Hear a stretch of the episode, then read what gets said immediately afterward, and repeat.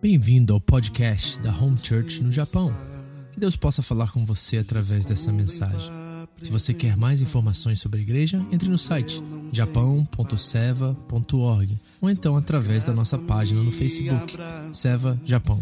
Deus abençoe você através desta mensagem, em nome de Jesus. Tua palavra me restaura e me faz crer somente em ti.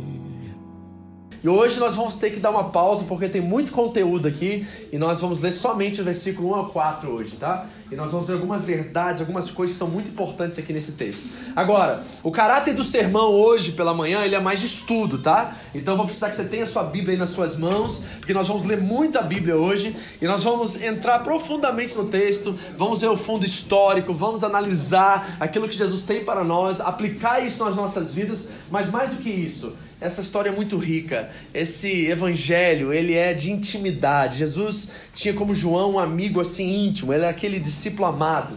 E por isso é muito importante nós entrarmos no texto, pensar o texto, ver como isso se alinha ao que nós estamos vivendo hoje, né? Sermos é, honestos, sinceros o suficiente para que possamos nos analisar, nos colocar na história, sempre olhando pela lente de que Jesus está escrevendo para eles, né? Sobre eles, mas para nós esses quatro versículos, João capítulo 16, do 1 ao 4. Ao 4. Eu vou começar a leitura, você dá continuidade, voz alta na sua tradução, não se preocupe com quem está do seu lado. Vamos ler essa pequena passagem, amém? Vou contar até três. 3, 2, 1. Eu tenho dito tudo isso para que vocês não venham tropeçar. Vamos orar? Com sua cabeça. Pai querido, em nome de Jesus. Te agradecemos pela oportunidade de estarmos diante dessa tua palavra. Ela é viva e eficaz, ela tem poder para nos transformar. E nós queremos aprender com ela, Deus. Pelo teu espírito nessa manhã, fale conosco. Use a minha vida como instrumento agradável aos teus olhos, Senhor. Em nome de Jesus. Amém. Amém? Pode sentar. Obrigado. Jesus começa assim, versículo 1. Eu tenho dito tudo isso para que vocês não venham a tropeçar. E eu gosto de estudar a Bíblia fazendo perguntas a ela. Então, uma pergunta clara nesse texto seria: O que o Senhor tem dito? O que é isso que o Senhor quer dizer? Sobre o que o Senhor está falando? Essa é a pergunta que eu faço ao texto. E é lógico que nesses três anos e meio nós estamos aqui na quinta-feira, sexta-feira da paixão. Jesus vai ser crucificado em algumas horas. Ele está nesse momento com os discípulos caminhando em rumo a Jerusalém. Lembra que o capítulo 15 é um sermão visual. Jesus está tocando na videira, Jesus está olhando para aquela porta de bronze no templo com aquela videira linda lá e dizendo: Eu sou a videira e meu pai é o agricultor. E Jesus está tendo esse momento, últimos momentos com esses homens. E é importante nós entendermos que o que Jesus quer dizer nessas palavras aqui, que eu tenho dito tudo isso para que vocês não caem, não tropecem, tem tudo a ver com esses três anos e meio de intimidade, de caminhar ao lado dele, mas muito a ver, particularmente, com os últimos dois capítulos. Eu disse a vocês que 13, 14, 15, 16, 17 são momentos muito íntimos. 13 e 14, Jesus está no quarto superior daquela casa, sentado com os discípulos, na Santa Ceia, no lavar dos pés. É um momento de intimidade, é ele e os discípulos somente, não tem mais multidão no meio da história. Isso é muito importante, porque ele está falando de coisas a seu respeito que revelam àqueles homens quem ele é, e isso de tabela se revela a nós também. Então, o que é tudo isso que Jesus tem dito? Vamos fazer uma reca recapitulação dos últimos dois, três capítulos, só para que nós possamos pegar isso, entender isso e aplicar isso na nossa vida. Então, por exemplo, capítulo 13. Jesus pega uma toalha, coloca ao redor da cintura e começa a lavar os pés daquele, daqueles homens. E o que, que isso significa para nós? Vamos trazer isso para a nossa vida. Se tem uma pergunta que eu ouço o tempo todo dentro da igreja é, pastor, qual é o propósito da minha vida? Ou seja, para que, que eu estou aqui? Aonde que eu devo servir? Como que eu devo servir? São perguntas constantes que eu, como pastor, tenho que responder dentro do ministério. E eu quero afirmar para vocês que Jesus está nos dando um exemplo exato do que é ser uma pessoa que serve o reino de Deus, que tem ministério na igreja. E o ministério cristão, em primeiro lugar, acima de todos, é o ministério da toalha, é o ministério do serviço. Se você quer saber o que fazer na igreja, comece servindo. Quando eu comecei, após a minha conversão, né, após ser convencido pelo Espírito Santo na minha caminhada cristã, eu comecei na tradução dentro da igreja. Eu traduzia os cultos do português para o inglês. Ficava lá no fundo com um, um fone no ouvido e com um microfone traduzindo para os americanos que estavam na nossa igreja. Isso que eu fiz durante o primeiro ano da minha fé cristã. Depois disso eu falei, pastor Marcelo, eu acho que aqui não é o meu lugar. E sabe o que nós fomos fazer? Cuidar de criança. Depois fomos cuidar de casais. Depois até no louvor já cantei, acredita, gente? Porque eu estava procurando o meu espaço. E no meu coração estava assim: aonde que a igreja precisa de mim, eu estou aqui para servir. Certo? E graças a Deus, dentro desse ministério, as coisas se tornam muito mais fáceis. Porque nós queremos que você tenha a liberdade de de escolher, de, de saber o seu lugar, de encontrar o seu lugar sem a pressão, sem aquelas coisas estruturais que tentam afogar a nossa fé, mas a liberdade e a responsabilidade de fazermos aquilo que Deus nos chamou. Mas o seu ministério é servir. Olha para a pessoa do seu lado e diga assim: o seu ministério é servir. Porque tudo começa pelo serviço. Pastor, então aonde que eu sirvo? Comece a servir nas pessoas que estão mais próximas de você. Comece a servir dentro da sua casa. Comece a servir seu vizinho. Comece a servir seus irmãos aqui dentro dessa comunidade. Ai, pastor, eu não sei tocar, eu não sei fazer café, eu não sei limpar, eu não sei arrumar cadeira. Você sabe visitar alguém? Você sabe como um cristão maduro na fé, sentar com uma pessoa, né, de frente, tomar um café com ela e conversar coisas que vão edificar a vida dela? Isso é servir o reino. E nós não podemos nos esquecer disso. Então a toalha na cintura significa serviço. Quando eu fui ordenado no ministério pastoral, sabe o que eu recebi de presente do pastor Marcelo? Uma toalha. Bordada com o nosso nome lá, para nunca mais sair. Por quê? Porque o ministério do cristão é o ministério do serviço. Então sirvam uns aos outros. Mas não é isso que Jesus ensina. Porque ele nos revela que tem um fundamento por detrás do serviço. Porque servir pode causar inveja, pode causar contenda, um monte de coisa se nosso coração não estiver no lugar. E Jesus afirma no capítulo 13 que o amor é um fundamento pelo qual nós fazemos todas as coisas. Amém? Tudo que nós fazemos como cristãos é feito baseado no amor. Se não for pelo amor, não vale a pena. Paulo disse em 1 Coríntios 13, né? Você pode ser jogado ao fogo, você pode fazer inúmeras obras, você pode né, fazer de tudo, mas se não fizer com amor e pelo amor, você não fez nada. Isso é muito importante. Então Jesus nos revela isso no capítulo 13. E no capítulo 14? No capítulo 14 ele nos ensina a crer. E ele diz que apesar das dificuldades da vida, apesar das perseguições e aqueles homens iriam passar, brevemente dentro do texto, por muitas tribulações, por muitas perseguições, muitas lutas, Jesus afirma categoricamente nos primeiros versículos: crê em Deus e também em mim. E crer é a base da fé cristã. Se você crer, você será salvo, diz o texto. Então nós precisamos aprender que crer é isso. E ele nos diz no capítulo 14 também que ele é o caminho, ele é a verdade e ele é o quê? A vida. Isso significa o quê? Que ele é a direção. Ele é o padrão pelo qual nós fazemos todas as nossas escolhas. Ele é o sopro que nos mantém vivos. Ele é a vida, gente. E vida fora de Cristo não é vida, é morte, que vai morrendo aos poucos. Ele nos ensina que Ele é essa vida. E você tem extraído desse poço fonte de vida, significância, propósito, tem sido dele que você tem buscado isso. Ele é o sopro. João diz assim: e no, no princípio estava o verbo, e a palavra no grego original é logos, e logos significa a razão de viver. No princípio estava a razão de viver, e a razão de viver estava com Deus, e a razão de viver era Deus. Que lindo isso no grego original, né? Então, se Cristo é a sua razão de viver, Ele é a sua vida, você pode encontrar sentido em tudo aquilo que você precisa. E Ele diz: Eu e o Pai somos um. E Ele diz que enviará o conselheiro, outro conselheiro. E ali nós vemos a Trindade sendo mostrada de uma forma tão linda para todos nós. Mas, embora isso esteja tão maravilhoso e tão lindo, existe uma chave que nos ajuda a nos apropriar de tudo isso, que é a obediência. Ele diz: Aquele que me ama é aquele que me obedece.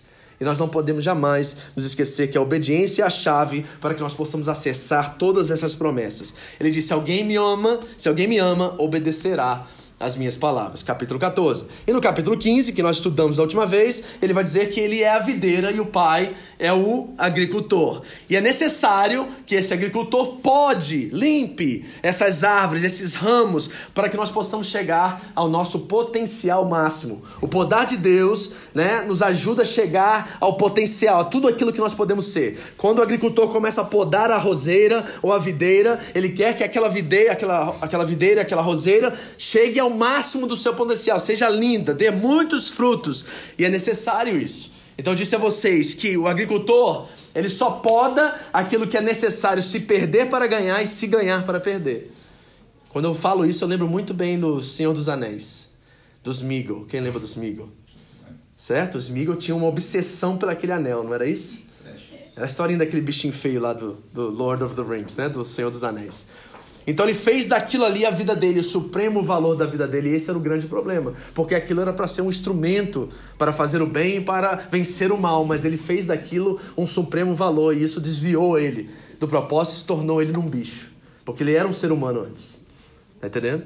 E às vezes nós fazemos isso. Quando Deus nos dá uma coisa boa, nós fazemos daquela coisa boa e útil algo necessário, algo fundamental, e aí nós perdemos o rumo da nossa vida. A videira vem para podar isso. E às vezes ela poda coisas boas. E nós não entendemos por que ela está podando. Jesus disse assim, ó, nesse capítulo: sem Ele, nada podemos fazer. Tá entendendo? Sem Jesus, nada você pode fazer. Se você tem a marca de Cristo em você, se você foi convencido pelo Espírito Santo e você bolar projetos e tem ambições, por mais saudáveis que elas forem, se Jesus não fizer parte desse projeto, sem Ele, nada você pode fazer. E nós precisamos entender isso radicalmente, porque ser discípulo de Jesus requer isso. Nós lemos em Lucas capítulo 4 que aquele que quer vir após mim, negue-se a si mesmo, e Lucas diz, diferente dos outros evangelistas, pegue a sua cruz diariamente, a cada dia. A cada dia tem uma cruz para nós carregarmos. E nós precisamos entender que esse é o discipulado cristão. E eu disse sobre quatro coisas no capítulo 15. Tem a faca de Deus, a tesoura de Deus que poda, que limpa, e isso é uma coisa necessária, mas tem instrumentos que nos ajudam a viver isso e receber isso e aceitar isso, que é a amizade, o amor e a alegria. Essas três coisas vêm acompanhadas para que nós possamos permanecer firmes, porque Jesus disse: "Eu estou dizendo a vocês todas essas coisas para que vocês não tropecem". E eu creio que ninguém aqui quer tropeçar. Amém, queridos? Alguém aqui quer tropeçar? Aquele que está de pé, cuide para que não. Então, ninguém quer tropeçar aqui. Então, para que nós não tropecemos e permanecemos firmes e constantes na vida e no serviço cristão, é necessário nós entendermos todas essas coisas. Amém? Amém. Fizemos a recapitulação dos últimos três capítulos. Ok? Fácil? Beleza? Todo mundo aí? Parece fácil, né? Mas aí o versículo 2 vem. Até aqui a gente está assim, maravilha, pastor. Vamos servir, vamos ser crente firme, vamos viver alegria, amizade, amor, vamos deixar Deus podar a gente, né? Vamos deixar o Espírito Santo ser nosso parceiro, amigo. Maravilha, vida cristã é uma beleza, né? Aí o versículo 2, Jesus diz assim: Vocês serão expulsos das sinagogas. De fato, virá o tempo quando quem os matar pensará que está prestando o quê? Culto a Deus. Agora, deixa eu explicar isso dentro do contexto, porque a gente não entende isso. Quando o texto diz assim, vocês serão expulsos da sinagoga, na nossa mente do século 21 religiosa, a gente pensa assim, glória a Deus, que quero menos religião e mais Cristo. Mas você não entende o contexto. Por quê? Porque naquela época, dentro do Império Romano, os únicos que tinham permissão de adorar a outro Deus eram os judeus.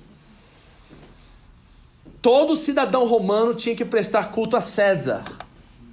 Só os judeus, e isso é uma questão de perplexidade histórica, o César deu permissão, porque eles eram um grupo de influência, a ele, somente ele, se você era judeu, você poderia adorar o seu próprio Deus e não adorar os outros deuses gregos, romanos daquela época. Só os judeus tinham essa permissão. Então, ser expulso da sinagoga significava que você teria que adorar César. Repare como é que isso é problemático dentro de um contexto social daquela época. E o que, que aconteceu? Os judeus começaram a perseguir os cristãos e expulsar eles das sinagogas. E quando eles eram expulsos e não eram mais classificados dentro da tribo judaica, eles tinham que agora prestar culto a César. E eles não faziam isso, e por isso terminavam nos coliseus comidos por animais. Porque enquanto eles estavam dentro do grupo dos judeus, eles estavam protegidos pelo Império Romano. Mas após saírem, eles eram um grupo rebelde. E César e o Império temiam que eles poderiam fazer uma revolução. Então, quando Jesus disse vocês serão expulsos da sinagoga, ele está dizendo mais ou menos assim: vocês serão mártires. Porque é isso que diz em Atos, né? A gente ama aquela passagem em Atos que diz assim: E vocês serão minhas testemunhas, tanto em Jerusalém como na Judéia, em Samaria e até os confins da terra. Tem muito cristão colocando isso no seu blog, colocando isso, né? Na, no seu Facebook. Maravilhoso isso, mas nós não entendemos a palavra no original. Porque não é testemunha a tradução original. A tradução é mártire. E vocês serão meus mártires, vocês vão morrer por essa causa. E quem quer botar isso no Facebook agora? Que tal ir lá para Síria? para Afeganistão, para Arábia Saudita e colocar isso na sua porta. Tá entendendo como é que é difícil o negócio? Então, ser expulsos das sinagogas, estão perdendo a sua identidade e a sua permissão de adorar a Deus e vão ser mortos por causa disso. Agora, quando o texto diz assim: E virá o tempo que quem os matar pensará que está prestando culto a Deus. Quem vem em mente quando você lembra disso? Quem os matar pensará que está prestando culto a Deus. Qual é o personagem do Novo Testamento que vem em mente? Saulo de Tarso. Lembra de Saulo de Tarso? Vamos ver a história de Saulo de Tarso rapidinho? Abra só comigo em Atos, capítulo 26.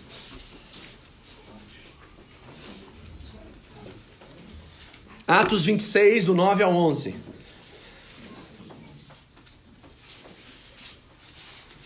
Atos 26, do 9 ao 11. Tente ficar atento aqui, tá? Eu sei que é um, um sermão mais de estudo, assim, mais de pensar, mas tente concentrar para que você saia daqui com isso bem firme no seu coração, para que você possa ser constante, como Jesus nos ensina aqui, não tropeçarmos. Acharam Atos 26, de 9 a 11? Diz assim o texto, acompanhe comigo. Paulo escrevendo, ok? Eu também estava convencido de que deveria fazer todo o possível para me opor ao nome de Jesus, o Nazareno. E foi exatamente isso que eu fiz em Jerusalém. Com autorização dos chefes dos sacerdotes, lancei muitos santos na prisão. E quando eles eram condenados à morte, eu dava o meu voto contra eles. Muitas vezes ia de sinagoga para outra a fim de castigá-los e tentava fazê-los ou forçá-los a blasfemar. Em minha fúria contra eles, cheguei a ir a cidades estrangeiras para persegui-los. Olha aí, o currículo do apóstolo Paulo. Então repare que Jesus aqui no capítulo 16 de João está falando sobre Saulo de Tarso e muitos outros que perseguiram. Lógico que ele teria um encontro com Jesus no capítulo 9 de Atos. Mas reparem a perseguição, reparem a luta, reparem né, o sacrifício, a entrega que esses homens teriam que fazer. Aqui era um momento lindo, maravilhoso, Jesus falando palavras lindas a eles e a nós também. Mas era um momento também que eles enfrentariam morte, enfrentariam animais ferozes, enfrentariam tudo que é coisa. Perdão. Versículo 3, volta João 16. Farão essas coisas porque não conheceram nem o Pai e nem a mim. Farão essas coisas porque não conheceram nem o Pai e nem a mim. E essas palavras são perigosas, principalmente para nós que somos religiosos ou praticamos uma religião. Eu sei que tem um dizer aí fora que diz assim: não, Jesus Cristo não é religião, é relacionamento. Correto. Mas a verdade é que tem aspectos da nossa forma de viver Cristo que são religiosos. O culto é religioso. Nós nos reunimos, temos santa ceia, temos louvor, temos né, liturgia, temos organização. Isso é religião, gente. Agora, tem uma religião que é boa. Não é jogar tudo fora, nem o bebê fora com água suja. Então, nós temos aspectos da nossa fé que são religiosos. Mas nós não podemos nos tornar pessoas engessadas mentalmente ou pessoas altamente religiosas naquele sentido pejorativo da palavra, porque esse ambiente ele promove um nível de influência que pode ser nocivo para nós, horrível para nós. Por exemplo, você sabe que eu tento o máximo possível desvincular a minha função da minha pessoa, porque eu sei que na igreja evangélica tem muito disso. Né? O pastor é o cara, o pastor é colocado num pedestal e ele é um santo acima dos outros santos. E eu tento o máximo desvincular isso para que vocês entendam que eu sou uma pessoa que passa pelas mesmas tentações que vocês, mesmas lutas que vocês, tenho família, vou ao banheiro, tá, gente? Eu e não é cheiroso às vezes negócio.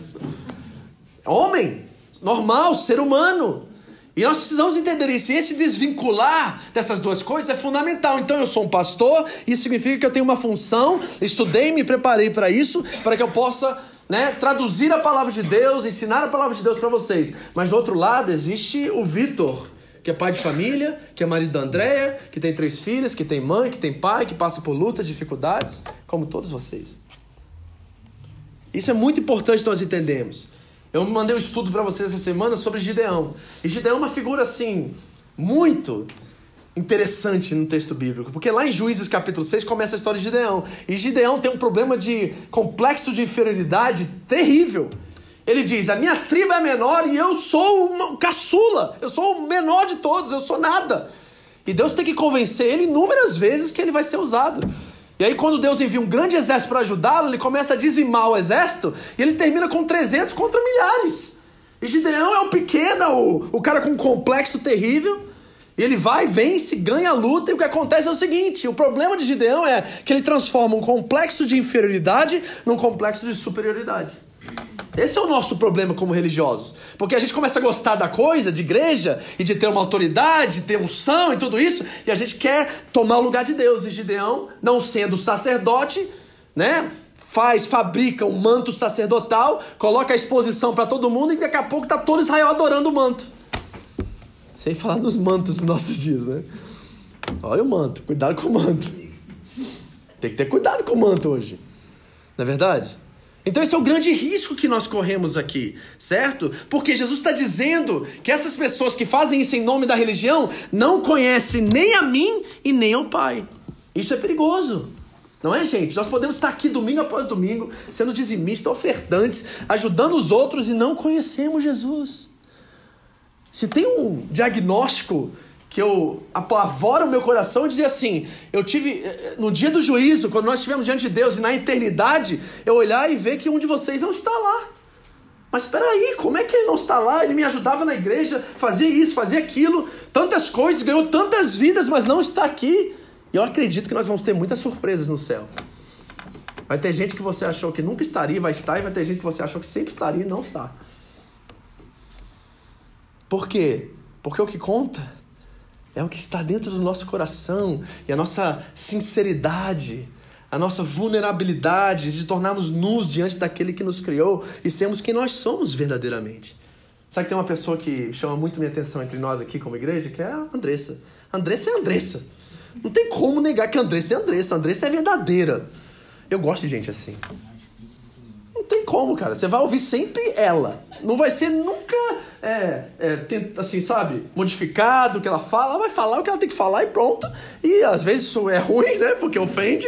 Mas muitas das vezes é maravilhoso, porque pelo menos você vai saber o que realmente está diante de você, sem dúvida. E é maravilhoso isso. Eu gosto de cristãos temperados, né? Que conseguem viver essa sinceridade, esse nível de compromisso. é maravilhoso. E nós temos que ser transparentes na nossa caminhada com Cristo. Então, olha o perigo que nós estamos vendo aqui. Não conhece nem o Pai nem a mim. Isso pode ser você. Vamos ver um texto que Jesus explica isso melhor? Abra comigo em Mateus capítulo 7. Agora, eu quero que você trabalhe esse texto comigo para você entender que o negócio é muito sério e ao mesmo tempo muito difícil e requer discernimento espiritual. Diga assim comigo: discernimento espiritual. Agora bote a mão no seu coração e fala assim: Eu preciso de mais discernimento espiritual. Ok? Porque o texto fala de uma observação. Mas o que nós precisamos, além da observação, é um discernimento. Porque eu tenho certeza que você conhece muita gente que tem roupa de crente, fala de crente, né? Tem tudo de crente, mas você não sabe realmente se é crente. Vamos ao 20 rapidinho. Que o 21 todo mundo conhece, mas às vezes a gente não lê o 20. E o 20 ele é fundamental e também importante, porque olha o que Jesus diz no versículo 20. Acompanha comigo, diz assim, ó: Assim, pelos seus frutos vocês os. Ok, então como é que a gente faz isso? Pelo método da observação.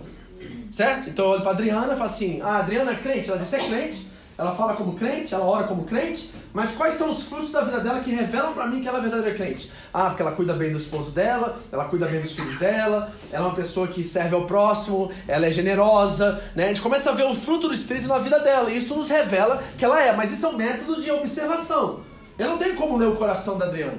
Ela pode estar fazendo tudo isso por uma segunda intenção, não é verdade? Pode ou não pode? Tem outras motivações, não pode? Muita gente faz isso, muita gente faz caridade com segundas intenções, para adquirir crédito ou para ir para o céu. Isso não é o motivo correto de fazer caridade. Você faz por causa do outro. E mais nada, porque eu quero fazer o bem ao próximo. Não é porque eu quero que Deus me abençoe. Porque isso é uma, uma segunda intenção maligna. Se você está fazendo algo por alguém porque você quer algo de volta, você está fazendo comércio, você não está fazendo caridade. Tá entendendo? Então eu posso olhar tudo isso que a Adriana faz, mas eu não posso ler o coração dela. Então repare que Jesus começa falando sobre uma observação. Mas no versículo 21 em diante, ele fala de discernimento. Porque olha o que ele diz no 21. Nem todo aquele que me diz Senhor, Senhor entrará no reino dos céus, mas aquele que faz a vontade do meu Pai que está nos céus. Então ele diz assim: não é todo aquele que fala, que tem a linguagem, que usa do evangelho. Nós sabe que a gente tem a nossa própria língua, né? Evangeliquez. Conhece o evangeliquez? Você já tem um irmão nascido na fábrica que vocês estão falando de futebol e fala assim: glória a Deus que o Palmeiras ganhou. aleluia! O cara tá falando de uma, um assunto nada a ver com igreja, religião, com nada de Jesus, e o cara solta um aleluia. Esse é o tipo de, de dialeto específico para uma comunidade ou para um grupo específico. E às vezes as pessoas se apropriam desse dialeto para outras coisas. Então Jesus está dizendo assim: ó, nem todos que me dizem Senhor, Senhor entrará, mas aquele que faz a vontade do meu Pai. E a vontade do meu Pai não é vista por uma observação, é uma questão de coração. É o senhorio de Cristo em nós. Tá entendendo? Aí continua.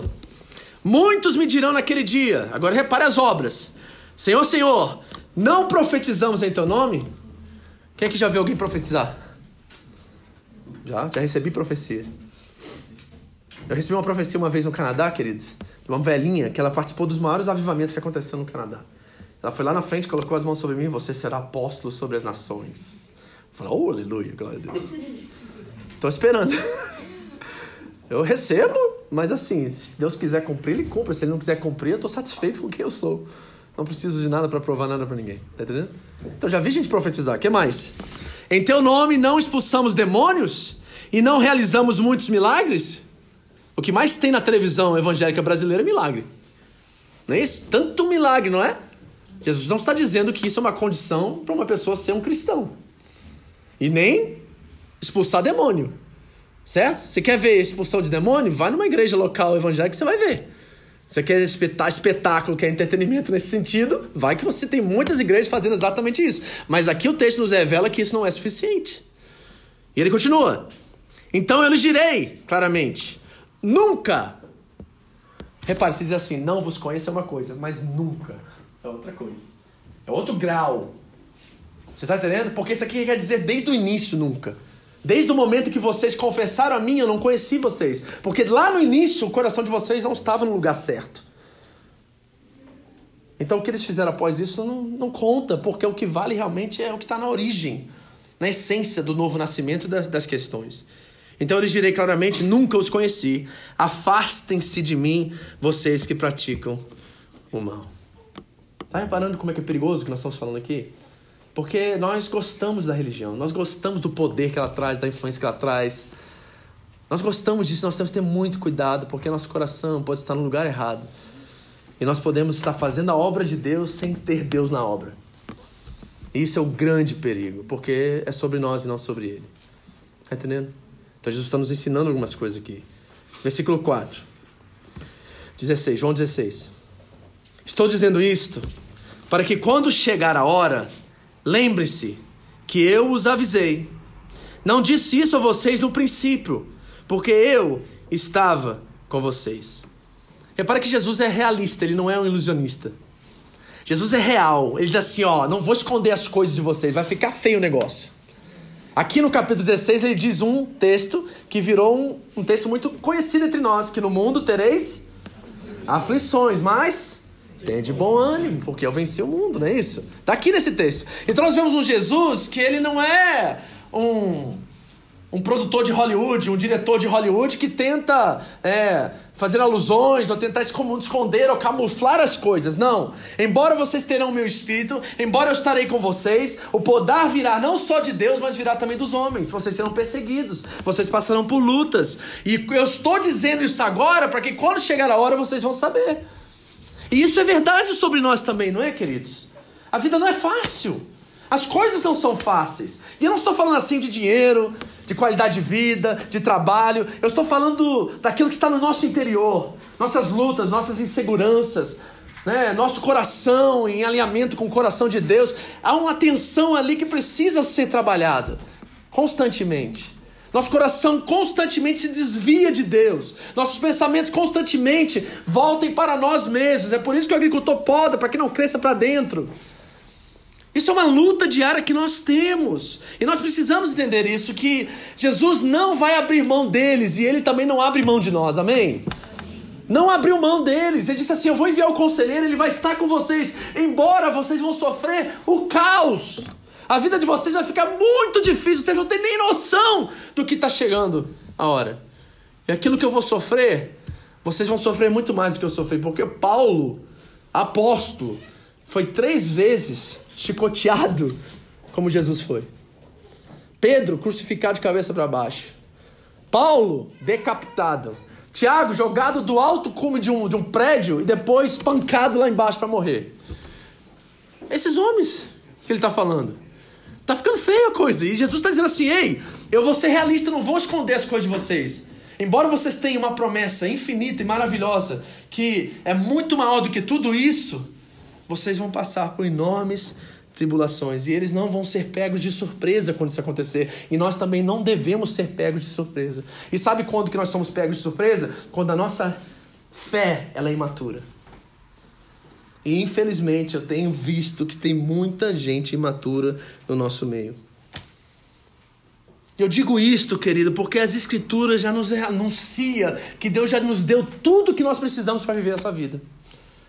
Essa promessa é nossa, nós temos tudo o que nós precisamos para viver a vida de forma digna, de forma enfrentadora, de forma, sabe, confiante, porque o Espírito já foi nos dado como garantia e nós podemos enfrentar qualquer caos que venha pela frente casamento, dificuldade, financeira, dificuldade, seja qual for a dificuldade, se o Espírito está em nós e nós somos filhos de Deus e nós temos essa percepção e essa certeza, nós podemos enfrentar qualquer coisa.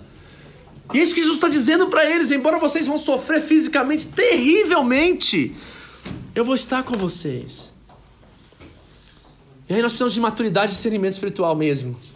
Porque Deus não é um salva-vidas. Nós não temos um Deus na nossa mão que nós podemos usar nosso bel prazer. Não, não, Ele é nosso Pai. Ele caminha conosco, Ele nos ama, Ele está conosco. Tem muitas coisas que Ele vai deixar e permitir com que nós passemos, para que eles sejamos podados e sejamos, o nosso potencial chegue ao máximo. Mas Ele está conosco. Ele é realista, Ele é verdadeiro e Ele já nos deu tudo que nós precisamos para viver essa vida. Deixa eu mostrar isso para vocês biblicamente. Abra comigo agora em Efésios capítulo 1. Dois textos aqui que falam sobre isso. Efésios capítulo 1. Eu quero dizer já e afirmar isso sem dúvidas de que você já tem em você, pelo Espírito, tudo o que você precisa para enfrentar qualquer situação na sua vida. Tudo. Vamos lá? E repare a conjugação dos verbos, porque é muito importante. Primeiro, Efésios 1, 3 a 6. Diz assim o texto bíblico: Bendito seja o Pai, o Deus e o Pai de nosso Senhor Jesus Cristo que já nos abençoou com todas as bênçãos espirituais nas regiões celestiais em Cristo.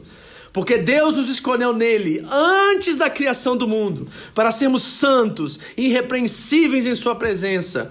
Em amor, nos predestinou para sermos adotados como filhos por meio de Jesus Cristo, conforme o bom propósito da Sua vontade, para o louvor da Sua gloriosa graça, a qual nos deu gratuitamente no amado. Olha aí, Deus já nos abençoou com todas as sortes de bênçãos espirituais em Cristo Jesus. O que significa, pastor? Que a gente não corre atrás da bênção, meu irmão. Nós já somos uma bênção. Abraão, quando foi chamado, Deus não falou assim, ó, vai atrás que eu vou te abençoar no caminho. Não foi isso. Deus olha para Abraão e diz assim: Abraão, se tu uma bênção. Porque a bênção que estava em Abraão estava nele, no relacionamento dele com Deus. Meu irmão, você já é uma bênção, você não precisa correr atrás da bênção. O que você precisa é discernimento espiritual para administrar a bênção que você é. Amém? Deus já te deu. Pastor, tem uma situação que eu não estou conseguindo. O que está acontecendo? Não estou conseguindo. Mentira, você consegue. A Bíblia diz que não há tentação que não seja humana e Deus é fiel e não vos deixará ser tentados acima do que você pode resistir mas antes vos dará o escape para que você possa suportar. 1 Coríntios 10, 13. Então já está tudo resolvido. Eu sou filho dele. O que eu preciso é que caminhar com ele todos os dias. Ele me dê discernimento, sabedoria, para que eu possa aprender a lidar com qualquer que seja a situação que aparecer na minha história. Vamos mais um texto, só para você pegar isso mais ainda? Segundo Pedro, capítulo 1 agora. Segunda carta de Pedro. Capítulo 1.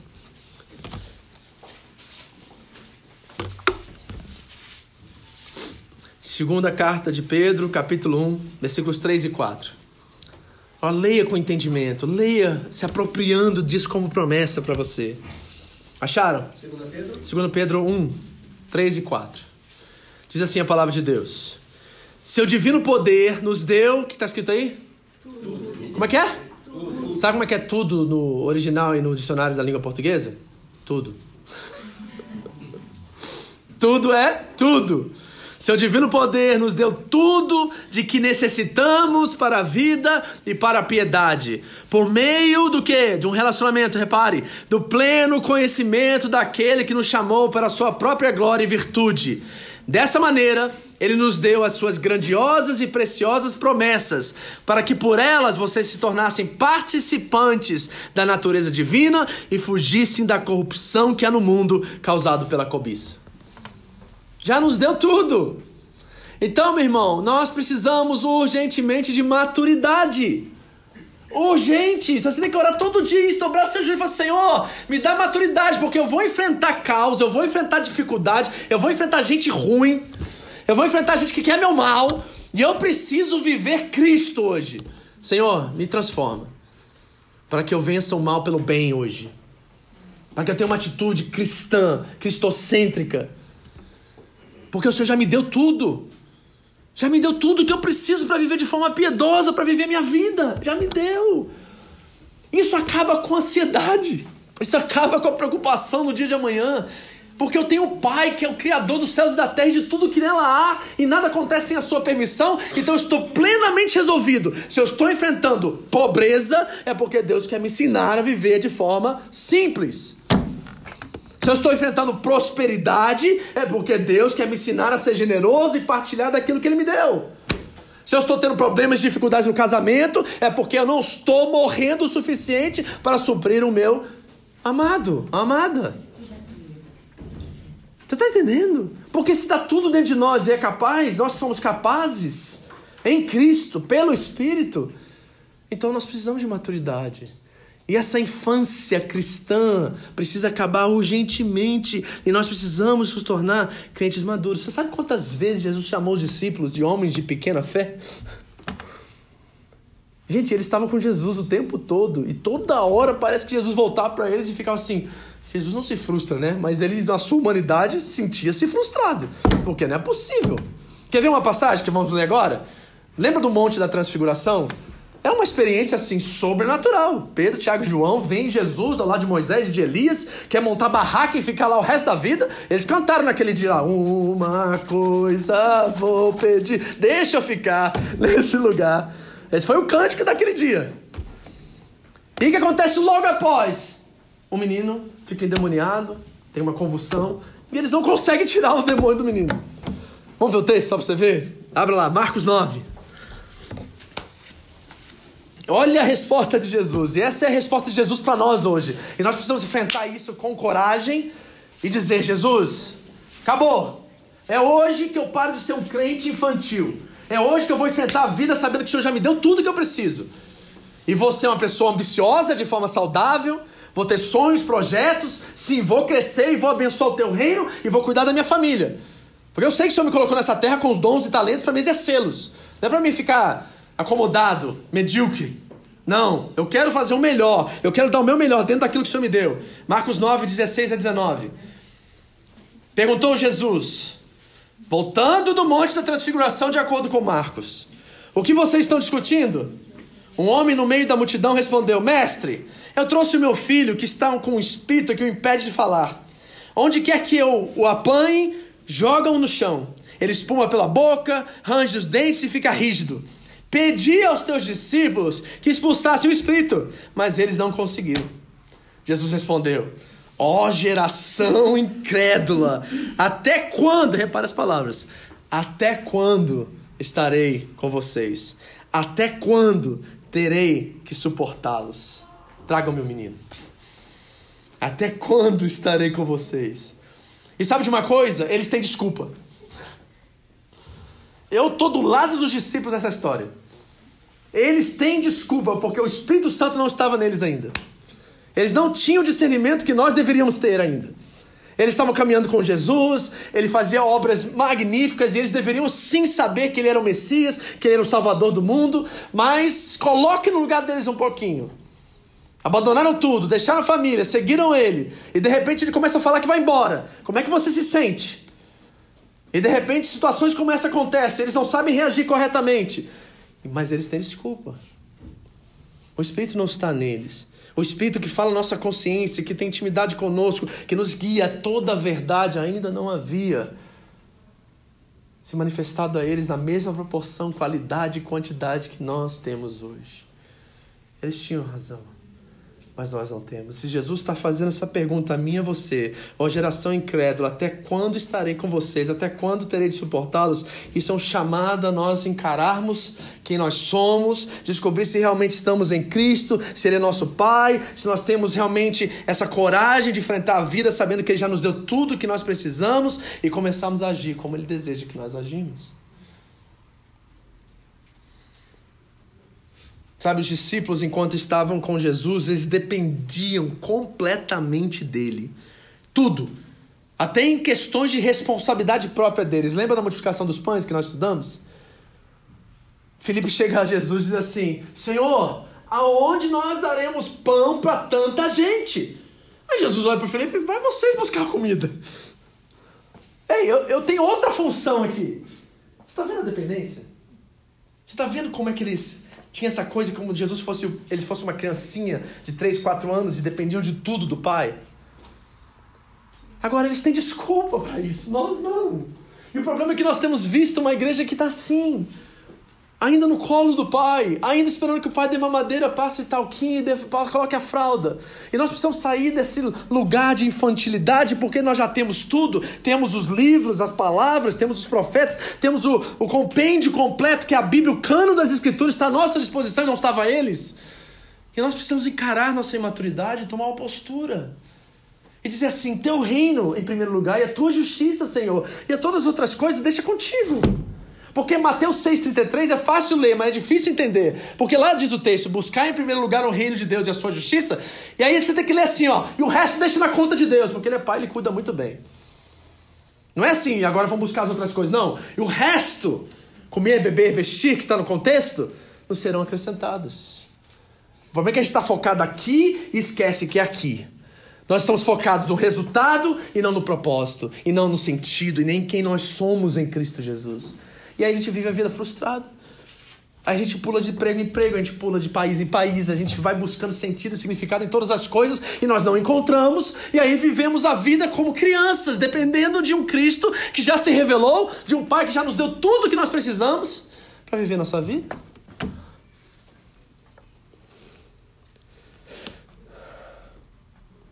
Eles não ficaram na dependência.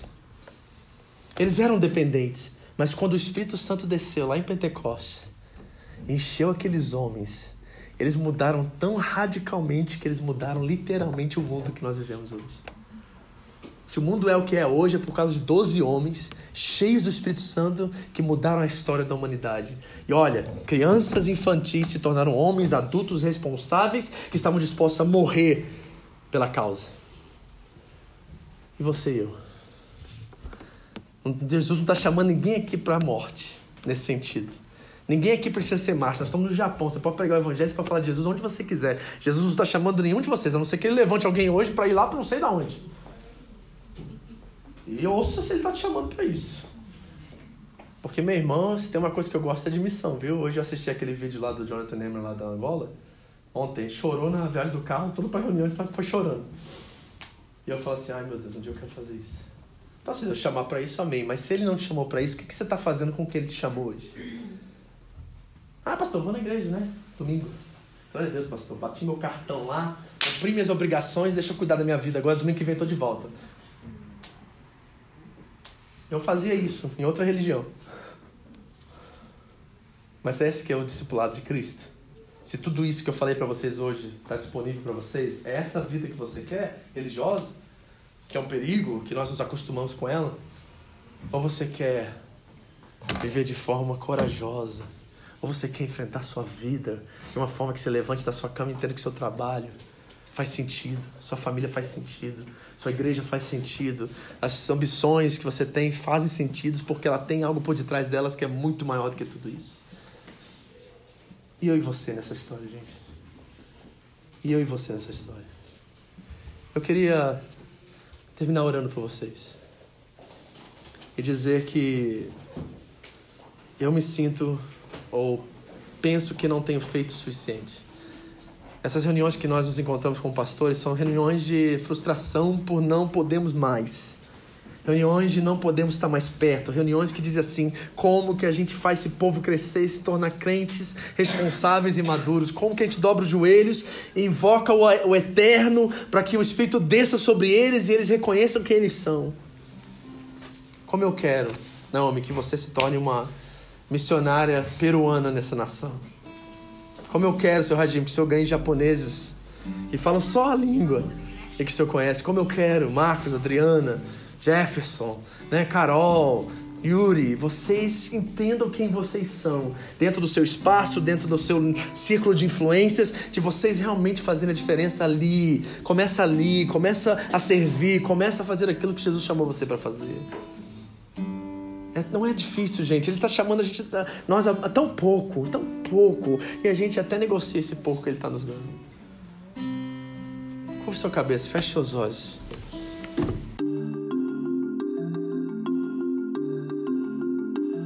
Essa foi mais uma mensagem da Home International Church no Japão.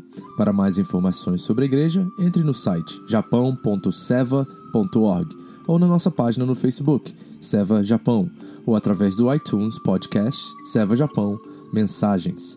Deus abençoe você e a sua família, em nome de Jesus.